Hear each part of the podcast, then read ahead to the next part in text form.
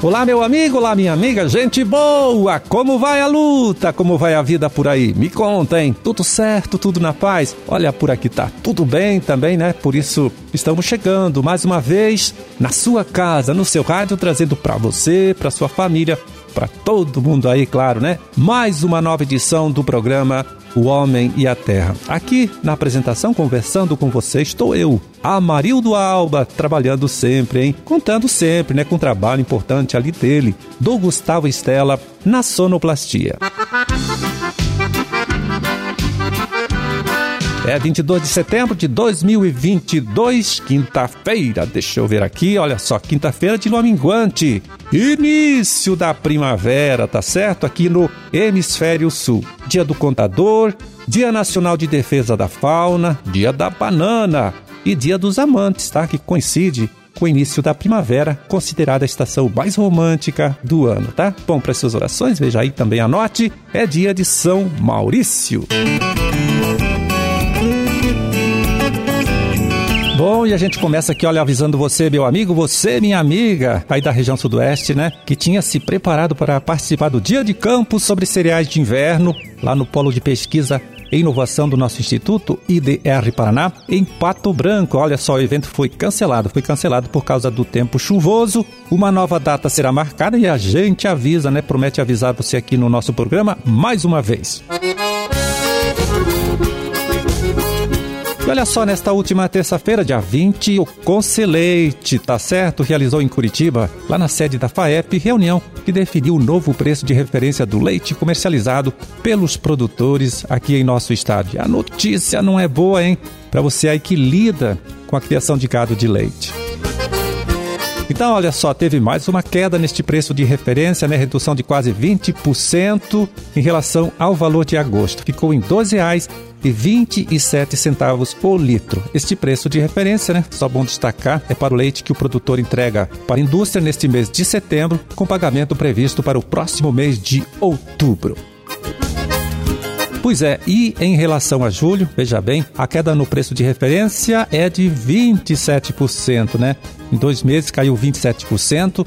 Naquele mês, o valor definido foi de R$ 13,14 o litro do leite padrão, que é o produto, né, com 13,5% de gordura, 3,1% de proteínas, 500 mil de células somáticas e 300 mil de contagem bacteriana por ml do produto, né? Sempre explicando também que o produto com mais qualidade, né, pode pegar um preço melhor e ao contrário, não chegando a esses índices aí de qualidade que eu citei, também pode valer menos.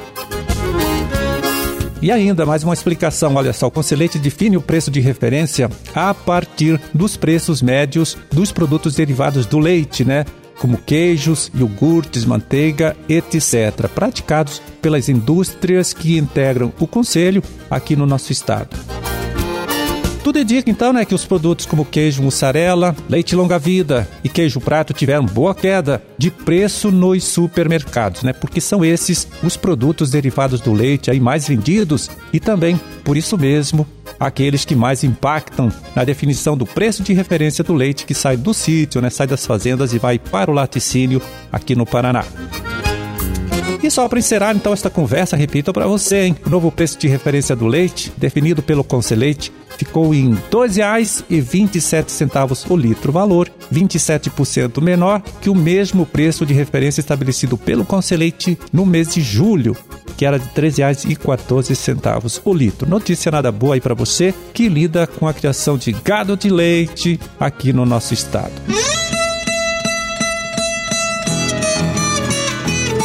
Olha só o preço dos fertilizantes, muitos deles importados têm aumentado de forma significativa, tem aumentado bastante, né? Nesses últimos anos, impactando com isso de forma bem forte, né? É, o custo de produção da maioria das culturas. O jeito, então, o que, que você acha? É investir, né? Em práticas ou estratégias que possam melhorar o aproveitamento deste insumo, né, deste adubo, tão caro, como disse, e que colocamos no solo na hora do plantio ou depois, né, quando as plantas estão em desenvolvimento, numa aplicação em cobertura. Mas de que forma conseguir este resultado, hein? Esta melhor eficiência do produto? Quer saber? Olha, veja aí então a dica que o agrônomo Fabiano Daniel Dibona, pesquisador da área de fertilidade do solo e nutrição de plantas lá da Ipagre Santa Catarina, tem para passar para a gente a respeito deste assunto. Vamos ouvir. O aumento da eficiência dos nutrientes no solo depende muito de duas práticas fundamentais, né, que é o manejo sustentável do solo e boas práticas para o uso dos fertilizantes. O manejo sustentável do solo se resume basicamente em utilizar diversificação de culturas ou rotação de culturas. Isso é muito importante, principalmente nas áreas onde se cultivam grãos. Também é muito importante utilizar práticas para manter os nutrientes no solo, que práticas, por exemplo, de terraceamento em áreas de lavoura onde você tem áreas mais montanhosas ou com relevo mais acidentado. É importante você tentar manter essa água no solo, essa água que chove, evitar escoamento superficial. Tudo isso você está evitando perda de solo e perda de nutriente. Além disso, temos muitas outras práticas importantes na questão de manejo do solo, a evitar muitas vezes a compactação do solo, plantar em contorno, tentar trazer culturas que tenham raízes mais fortes, um sistema radicular mais vasto. Por exemplo, entrar com o milho na rotação de culturas é muito importante para a maioria das áreas agrícolas. Em áreas florestais é bom também você ter um, um manejo também adequado, questão de evitar perdas dos nutrientes, uh, manejar bem a questão dos nutrientes também. É, boas práticas agrícolas também podem, viu, contribuir o aumento da eficiência dos fertilizantes, né, dos adubos aplicados no solo. O Fabiano também fala sobre isso aí pra gente. Já entrando na questão de boas práticas, que também é tão importante né, para aumentar a eficiência dos nutrientes aplicados via adubo, nós temos que observar uh, questões inicialmente básicas, como análise de solo. Não existe nenhuma prática de adubação dita boa sem começar com uma boa análise de solo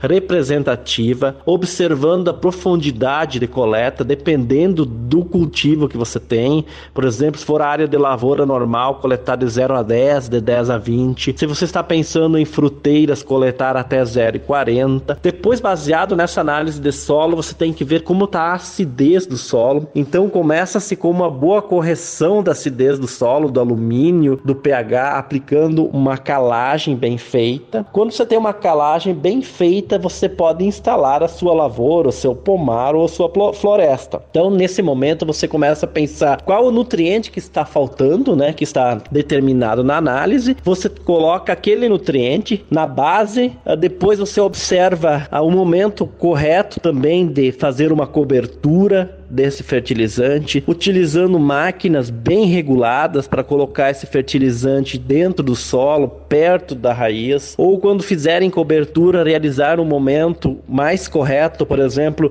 nunca aplicar ureia uh, pós-chuva, aplicar ureia sempre antes da chuva para você evitar perdas, não aplicar fósforo a lanço, principalmente nos nossos nos solos argilosos, botar o fósforo sempre dentro do solo, no sulco de semeadura ou na cova de plantio, são coisas bem simples e básicas que precisamos observar nas nossas lavouras, visando aumentar a eficiência dos fertilizantes, visto que esses fertilizantes são caros, compõem 40% do custo de produção na maioria das lavouras. E eu conseguindo aproveitar melhor esses fertilizantes, a gente consegue reduzir custos, manter a produtividade e ter um retorno econômico cada vez maior, mesmo em épocas de crise de fertilizantes instaurada no Brasil.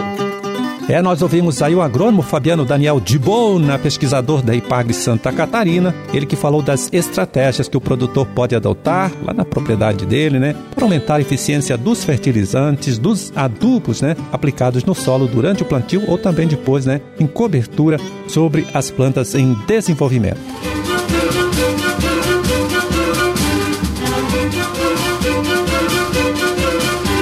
Pois é, terminamos o nosso trabalho de hoje. Vamos ficando por aqui, desejando, olha só, a todos vocês uma ótima, uma excelente quinta-feira. E até amanhã, quando estaremos aqui de volta mais uma vez, né, falando com você, trazendo para você, trazendo para sua família, uma nova edição do programa O Homem e a Terra. Um grande, forte abraço, né, para todo mundo aí. Fiquem com Deus e até lá.